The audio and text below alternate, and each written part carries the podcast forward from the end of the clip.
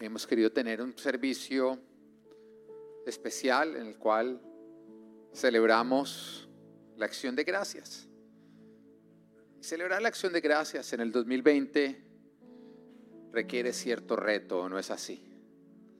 Veo unos ciertos memes que dicen, el primero en desearme feliz año, le doy con la botella. Pero cuando miramos el origen de el primer Thanksgiving, no ocurrió en las mejores condiciones. Porque fue justamente cuando los pilgrims llegaron a América, después de haber tenido un terrible viaje, que fue tan difícil que varios de ellos murieron. O sea, no llegaron los que salieron. En el camino varios murieron y, cuando llegaron tuvieron que enfrentarse a grandes retos como el invierno, como enfermedad, donde otro poco de ellos también murieron y les cobró la vida. Pero al mismo tiempo, ese fue el año en que ellos pudieron disfrutar de su primera cosecha acá en esta tierra. Una tierra que ellos habían venido buscando justamente para poder tener la libertad de adorar a Dios. Y aunque las circunstancias se prestaban para llorar por lo que se había perdido ese año, ellos decidieron agradecer. Ellos decidieron agradecer simplemente porque tenían una primera cosecha. Pero uno se pregunta cómo alguien que ha tenido que viajar una travesía donde varios de sus compañeros y familiares han muerto, donde al llegar a la tierra, la tierra los ha recibido con más muerte y con más dificultad, ¿cómo, cómo hicieron para agradecer? ¿Cómo hicieron para en, la primera cosecha decir, hagamos un festín, vamos a darle gracias a Dios? Es muy sencillo, porque ellos no pusieron su enfoque en lo malo que había ocurrido, en lo mucho que habían perdido, sino en cómo Dios había sido fiel. Ellos pusieron su enfoque en todo lo que habían logrado a pesar de que las circunstancias habían sido muy adversas y decidieron enfocarse en lo bueno que había ocurrido, en todo en lo cual ellos habían podido ver la fidelidad de Dios.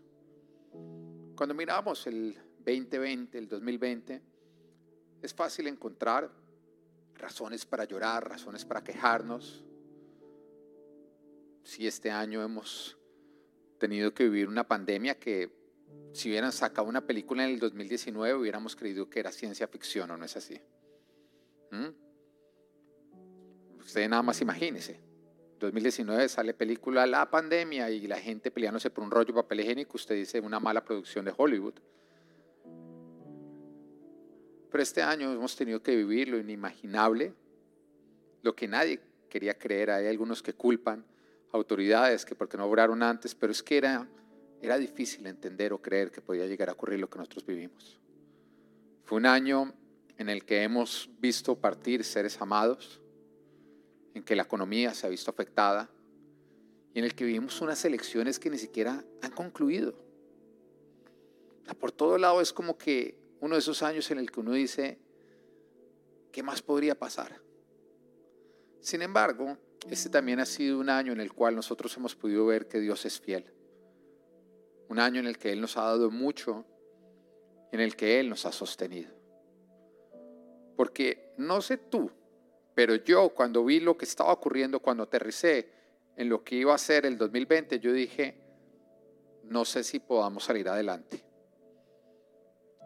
No sé si, por ejemplo, nosotros como iglesia pudiéramos vivir dichas circunstancias, tener que cerrar, irnos online y que, todo continuara además en un proceso de entregar un arriendo y adquirir este edificio nuevo sin haberlo podido terminar.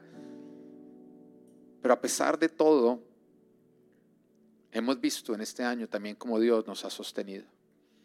Y si ha sido un año difícil, ha sido un año, un año también en el que al mismo tiempo tú y yo hemos podido ver que Dios es fiel en toda circunstancia. En toda circunstancia Él ha sido fiel. Yo recuerdo cuando empezó todo esto que nosotros empezamos dando mercados. Y entonces llamábamos, mira, hay mercado y la gente llegaba corriendo por los mercados. Segundo mercado que fuimos a repartir, nos quedamos con el mercado, nadie venía. No, tengo la alacena llena. Y me decía, ¿cómo es que la gente con la alacena llena en este tiempo? Y yo creo que todos nosotros pudimos ver y experimentar la fidelidad de Dios a pesar de unas circunstancias tan adversas creo que es en esto en lo que nos tenemos que enfocar y agradecer a Papá Dios. Porque tú te imaginas lo que hubiera sido el 2020 sin Dios. Porque todo lo bueno que ha ocurrido en este año, tanto a buenos como a malos, ha sido gracias a Papá Dios, que hace que llueva sobre las casas de buenos y de malos. Permite que caiga lluvia sobre los que lo maldicen, que es, algo que uno todavía le cuesta trabajo entender de Dios, porque no sé tú, pero si yo fuera Dios, yo habría unos cuantos a los cuales no les daría pan.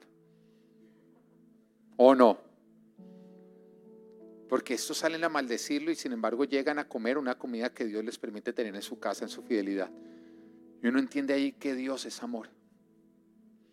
Este ha sido un año en el que hemos podido ver que Dios es fiel y, y nada más imagínate lo que hubiera sido el 2020 sin papá Dios. Este es un año donde tenemos más razones para agradecer que nunca antes. Porque hemos podido ver la necesidad de papá Dios como nunca antes. Sin embargo, si te soy sincero, yo creo que es un año en el que la gente poco agradece. En el que la iglesia como tal ha bajado los brazos. Un año en el que no hemos visto una iglesia con brazos levantados, declarando la victoria de Dios, sino con los brazos abajos. Porque yo creo que los que debemos haber liderado este tiempo de pandemia debemos haber sido la iglesia. Y lastimosamente no la lideramos, sino que nos dejamos liderar y permitimos que el temor fuera más exaltado muchas veces que nuestro Padre, que nuestro Dios. Y como cristianos es supremamente importante nosotros agradecer. Agradecer, levantar los brazos y agradecer. Yo te quiero decir tres razones por las cuales es importante agradecer. Hay muchas, pero hoy te quiero hablar de tres. La primera de ellas es porque agradecer no solamente determina en lo que tú te enfocas, sino hacia donde tú caminas. Óyelo. Agradecer no solamente determina en lo que tú te enfocas, sino hacia donde tú caminas. No sé si tú sabes, pero uno camina hacia donde uno mira. Si tú empiezas a mirar hacia un lugar sin darte cuenta, vas a tener caminando en esa situación. Y la verdad es que la persona que en lugar de agradecer lo que hace es quejarse, es alguien que se enfoca en el mal que le ha ocurrido en el pasado y por lo tanto camina hacia el mal que le va a ocurrir en el futuro porque está enfocado en el mal. Entonces va a caminar hacia el mal. Proverbios capítulo 15, versículo 15 nos dice, para el afligido todos los días son malos, para el que es feliz todos son de fiesta. Entonces, mira el afligido, el que se queja, el que se siente como en derrota, es que todo lo malo me pasa a mí. Ese está tomando la decisión hoy que mañana va a ser otro día difícil y que el siguiente va a ser otro día difícil, porque Él ha decidido que todos los días son malos. La palabra de Dios le dice, el afligido ha decidido que todos los días de aquí en adelante van a ser malos. Pero el que es feliz todos los días son de fiesta. O sea, el que decide ser feliz, ser agradecido con Dios, independiente de lo que le haya pasado hasta el momento, es alguien que está tomando la decisión que mañana va a ser un buen día, una razón de fiesta. La forma en que tú vives tus días va a determinar los días que vienen. La forma en que tú decides enfrentar cada situación va a determinar el desenlace de esa situación. ¿Alguna vez te ha pasado has visto a alguien o tú, si eres más sincero, que anda como en la mala? Como que dice, no, este es Pedro, Pedro o Pablo de Malas es que llama, que pasa de mal en peor. La ley de Morphy encarnada. ¿Mm? De pronto te ha pasado a ti que dices que no me pasa una buena. O a alguien que le pasa lo mismo. Pero cuando alguien está así o tú estás así, siempre está acompañado de palabras que insisten en esa situación. Uno los oye decir, uno lo dice, no, mire lo que faltaba. Mire lo que faltaba ahora lo que pasó. Como si fuera poco, esto suma. No es que estoy de malas, es que no me ocurre una buena.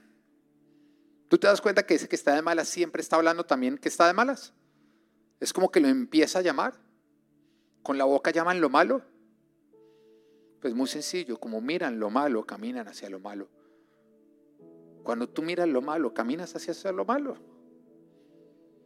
Porque el que está en una mala situación y tiene una mala actitud, siempre va a ir de mal en peor. Pensemos en el hogar, en el matrimonio. ¿Es posible que uno tenga un buen día cuando alguno de los dos cónyuges se levanta declarando que todo es malo? No. Eso que, que, uno mire y todo es negativo, todo es negativo, todo es negativo. ¿Hay manera de que uno la pase bien ese día? Lo arrastran a uno, porque en el matrimonio lo bonito y lo feo es que dos dejan de ser dos y ahora se convierten en uno. Entonces, si uno arrastra al otro. Pero uno tratar de tener un buen día cuando el otro tiene una mala actitud, eso no es posible. ¿O no? El que tiene una mala actitud ante lo malo va de mal en peor. Y mira lo que nos dice Filipenses 4, versículos 6 y 7. Dice, no se inquieten por nada. Dígale al de lado, no se inquiete por nada. yo quiero que entiendas, una persona que se inquieta es una persona que está pasando por una situación difícil o no. Porque tú cuando estás en lo mejor, tú no te inquietas. No es cuando tú estás en una situación difícil, resulta que te estás sintiendo maluco. ¿Será que es que ahora me llegó a mí la hora del COVID? ¿Será que entonces una llamada del jefe es que ahora me llegó el layoff? ¿Ah? Entonces te empiezas a angustiar porque empiezas a una mala situación creyendo que algo malo te va a pasar. Entonces la palabra dice, no se inquieten por nada. Pero eso es una palabra que sigue aplicando en tiempos del coronavirus. No se inquieten por nada. No es que tengo carraspera en la garganta. Cada vez que uno se entera que le dio a alguien el coronavirus o no le da esa bendita carraspera en la garganta. ¿O no? ¿Cuántas, cuántas veces ha estado coronavirus hasta el momento? Como cada vez que alguien le da algo, ¿no? No, que fulanito salió positivo y uno ya empieza con el calor, la sudadera, uno tose. ¿O no? ¿Ah? Ya lo conoce a uno la señora del test.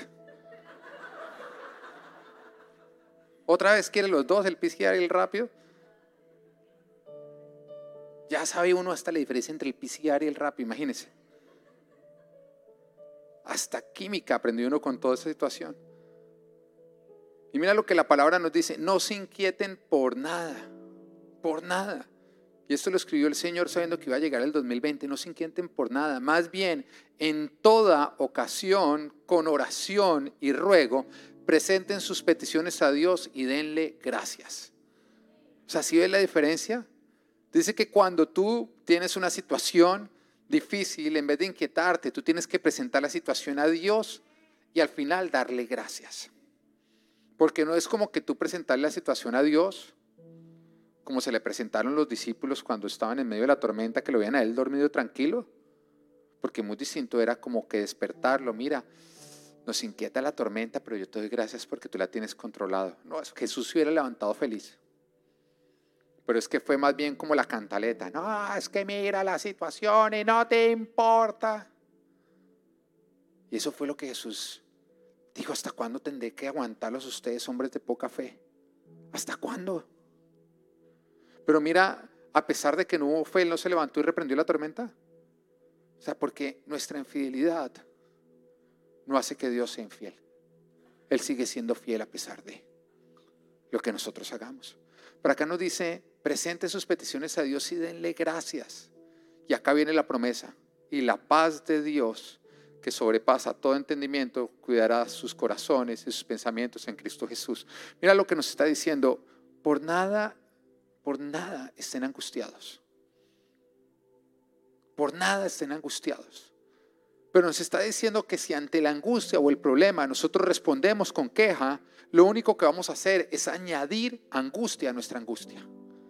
Pero por otro lado nos está prometiendo que si cuando nosotros sentimos una angustia, lo que hacemos es levantarnos a darle gracias a Él, que gracias es alabarlo a Él, en ese momento entonces veremos cómo esa angustia se convierte en paz. Y si tú estás lleno de angustia, es porque has dejado de dar gracias. Porque en las situaciones difíciles, en lugar de alabar a Dios, te estás quejando, te estás lamentando. Y como dice la palabra, para el afligido todos los días son malos. La forma en la que tú enfrentas cada situación va a terminar si el siguiente día tú vas a tener un mal día o un día de fiesta. Y si te la pasas afligido es porque no das gracias. ¿Ya entiendes por qué digo que este es un año que ha sido complicado? donde la iglesia lastimosamente se ha dejado liderar cuando hemos debido haber liderado. Porque nosotros como iglesia nos hemos quejado en lugar de habernos levantado a dar gracias. Ha sido el tiempo en que los cristianos hemos debido estar más activos. Creímos que esto iba a provocar un avivamiento. Y yo digo, qué vergüenza para nosotros la iglesia, que después del 2020 no va a haber un avivamiento, sino va a tocar hacerle CPR a la iglesia. Porque muchos, en lugar de levantarse a dar gracias, lo que hicieron fue bajar sus brazos. Y por lo tanto no gozamos de paz. ¿Por qué más es importante dar gracias? Punto número dos. Porque, eh, porque el que anda en queja no verá el milagro aunque haya ocurrido. La persona que anda quejándose no va a ver un milagro aunque haya ocurrido. Y mira, Mateo capítulo 16, versículo 9 al 11 nos dice, cuando Jesús resucitó en la madrugada del primer día de la semana, se apareció primero a María Magdalena, de la que había expulsado siete demonios. Ella fue y avisó a los que habían estado con él, que estaban lamentándose y llorando. ¿Qué, estaban, qué estaban haciendo ellos? Lamentándose y llorando. ¿Pero quiénes eran estos? Los discípulos, los apóstoles. Estaban lamentándose y llorando.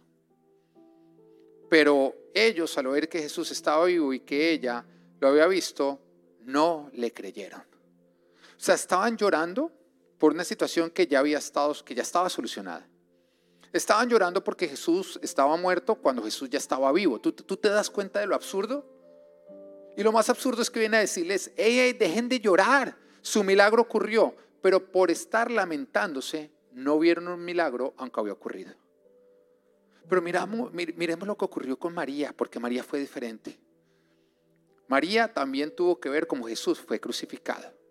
Y también tuvo que ver cómo murió en la cruz, cómo lo bajaron y lo metieron en el sepulcro.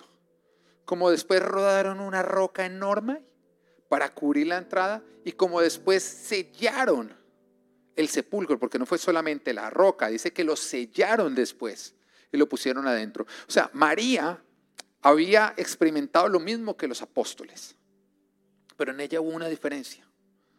Y la diferencia fue lo que ella hizo después de ver que algo tan aparentemente trágico había ocurrido.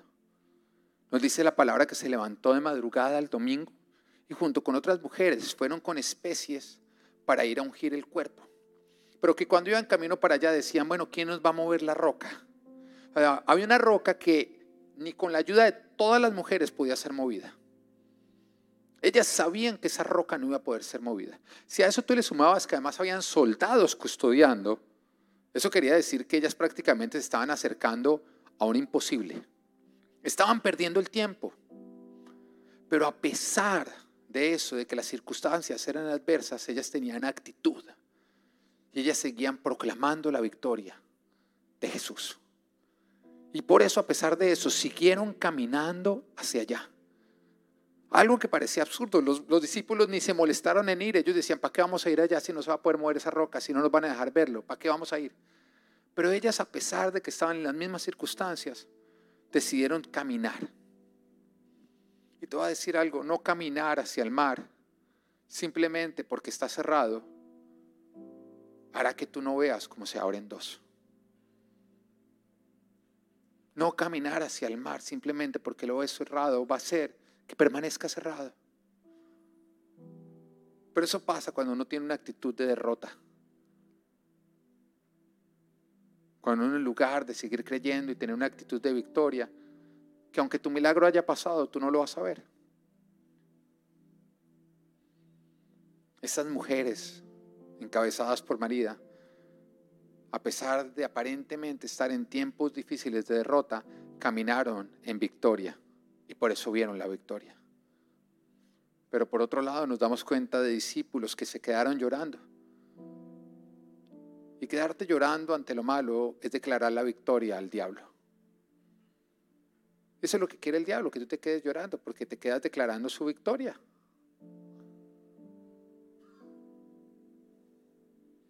Y por eso aunque las mujeres venían y otros venían a decirle, Jesús ya resucitó, ellos no lo podían ver. ¿Por qué? Porque el que anda en la queja no verá el milagro, aunque haya ocurrido.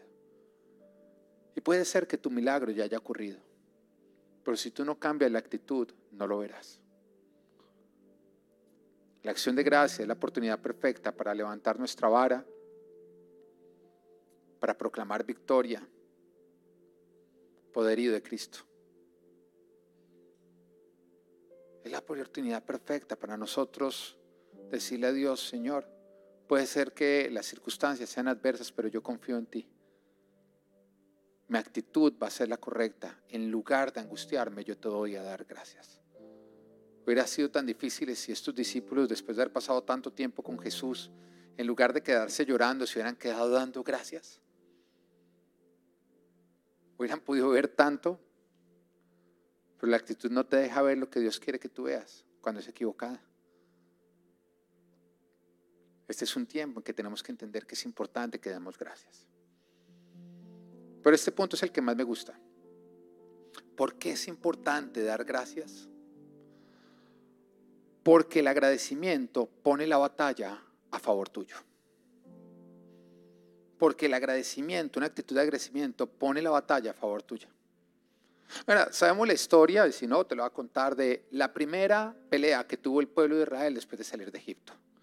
Estaban siendo liderados por Moisés y de pronto le salieron al encuentro los amalecitas, los, perdón, los sí, amonitas, amalecitas, bueno, ellos.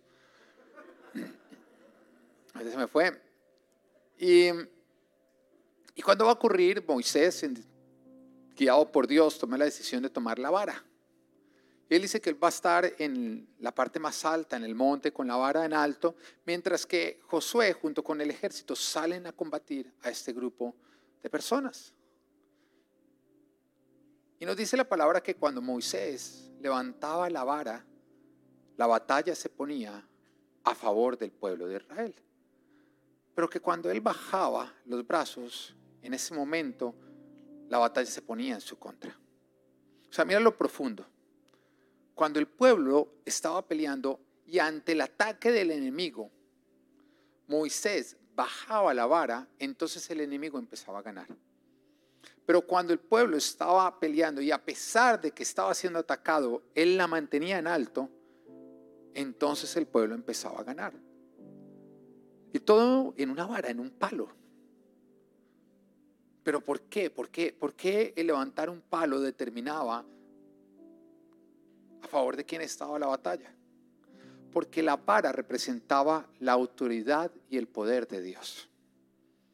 Eso quiere decir que cuando Moisés, ante el ataque del enemigo, dejaba o bajaba la, la vara, lo que hacía es que dejaba de proclamar el poder y la autoridad de Dios. Y eso hacía que las cosas se complicaran, se pusieran a favor del enemigo y en contra suya. Pero que cuando a pesar del ataque del enemigo, Moisés levantaba la vara, él estaba proclamando en medio de la situación el poder y la autoridad de Dios. Y el hecho de que él, en medio de la adversidad, mantuviera la vara en alto, hacía que la batalla se pusiera a favor del pueblo de Dios. Mira lo profundo que es eso. Porque seguramente cuando Moisés se cansaba y bajaba la vara en ese momento, lo que empezaba era quejarse, decir, es que estoy cansado, es que el enemigo me está atacando muy duro, es que ese enemigo está muy fuerte, es que todo lo malo me pasa a mí, es que estoy de malas, es que no me pasa ninguna buena. Y yo me imagino a Dios mirando, ¿será que puedes levantar ese berraco palo? Perdón, ese bendito palo. Lo único que tenía que hacer era levantar el bendito palo. Y Dios diciendo detrás, ¿será que a pesar de los ataques del enemigo, puedes dejarte declarar la victoria del enemigo y empezar a declarar la mía? Porque el que no celebra la victoria de Dios está declarando la victoria del diablo. Y en medio de la situación es importante que tú y yo siempre celebremos la victoria de Dios. Porque si no vamos a estar declarando la victoria del enemigo cuando la gente piensa en el 2020 y dice, es que no hay una razón para darle gracias a Dios, me parece triste porque es como decir que este fue el año en que el enemigo venció a Dios. Y eso no puede, eso no puede ocurrir. Este debe haber sido el año en que la iglesia más levantó los brazos y más levantó la vara de Dios. Hay algunos que dicen, no es que el enemigo me está atacando es que no me suelta, es que el diablo me tiene bajo ataque. ¿Alguna vez lo has dicho o no? No es que el enemigo nos está atacando durísimo, ¿sí? Mira, te voy a decir algo, deja de darle tanto crédito al diablo. Porque el que culpa al diablo de todo lo malo que le pasa, le va a agradecer cuando le pase algo bueno.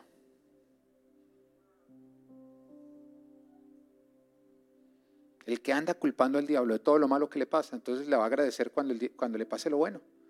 Gracias Satanás porque dejaste que me pasara lo bueno. La verdad es que cuando nosotros miramos la palabra de Dios, Satanás siempre ha atacado. Entonces eso que tú decir, no es que ahorita el diablo me está atacando, siempre te ha atacado. Siempre te ha atacado, siempre ha estado atacando a los hijos de Dios. La pregunta es, ¿qué estás haciendo tú o qué has dejado de hacer para que la batalla se ponga en tu contra? Porque tú y yo somos el pueblo de Dios que estamos siendo atacados por el enemigo. Y si la batalla se puso en nuestra contra, ¿No será que hemos bajado los brazos y hemos dejado de levantar la vara y hemos dejado de proclamar la victoria, el poder, la autoridad de nuestro Dios? Y un año como este, en que han pasado tantas cosas que aparentemente son adversas en contra del pueblo de Dios, uno dice, ¿qué ha estado haciendo el pueblo de Dios? Porque se están sintiendo malos ataques del diablo. Y cuando yo miro, yo digo, yo creo que es el año en que la iglesia más ha bajado los brazos y más ha dejado de levantar la vara de nuestro Padre. Entonces, cuando tú estés sintiendo que el diablo o los ataques del diablo se estén sintiendo mucho, pregúntate si lo que ha pasado es que has bajado la vara. Porque si el ataque del enemigo se está poniendo más en tu contra, es porque tú estás dejando de poner la batalla a tu favor. Moisés era el que decidía a favor de quién está la batalla, no el enemigo. ¿Tú, entiendes eso? Moisés era el que decidía a favor de quién estaba la batalla. El diablo no es el que decide a favor de quién está la batalla, somos nosotros los que decidimos a favor de quién está la batalla. Pero cuando como iglesia, como hijos de Dios, bajamos la vara, lastimosamente en ese momento estamos tomando la decisión de que la batalla se ponga en nuestra contra y a favor del enemigo. Pablo y Silas nos cuentan la Biblia que en una oportunidad estaban predicando las buenas nuevas y cuando estaban predicándolas en ese momento fueron arrestados. Y siendo arrestados les quitaron la ropa, los desnudaron y después los golpearon, los azotaron, los amarraron y los metieron en una fría cárcel. Pero a mitad de la noche en el momento más oscuro y más frío de la noche, nos dice que en medio de una cárcel, ellos decidieron levantarse y empezar a alabar a Papá Dios. Y que en ese momento ocurrió un gran terremoto y la cárcel se abrió en dos. Todas las puertas se abrieron, todos los cerrojos se cayeron. Y la pregunta es, ¿qué hicieron Pablo y Silas? Y la respuesta es muy sencillo ellos decidieron a esa hora, a las 12 de la noche, que era tiempo de poner la batalla a su favor, que era tiempo de decirle al enemigo, hemos decidido que la batalla no estará más a favor tuyo, hemos decidido levantar la vara en medio de las circunstancias y declarar la victoria y el poderío de nuestro gran Dios. Hoy el Señor te dice, el enemigo no es el que determina a favor de quién está la batalla. Eres tú, mi hijo, en quien he puesto mi vara. Es tiempo de levantarte, levantar tu vara y declarar mi victoria. Y verás como a pesar de las circunstancias, todo se pone a tu favor.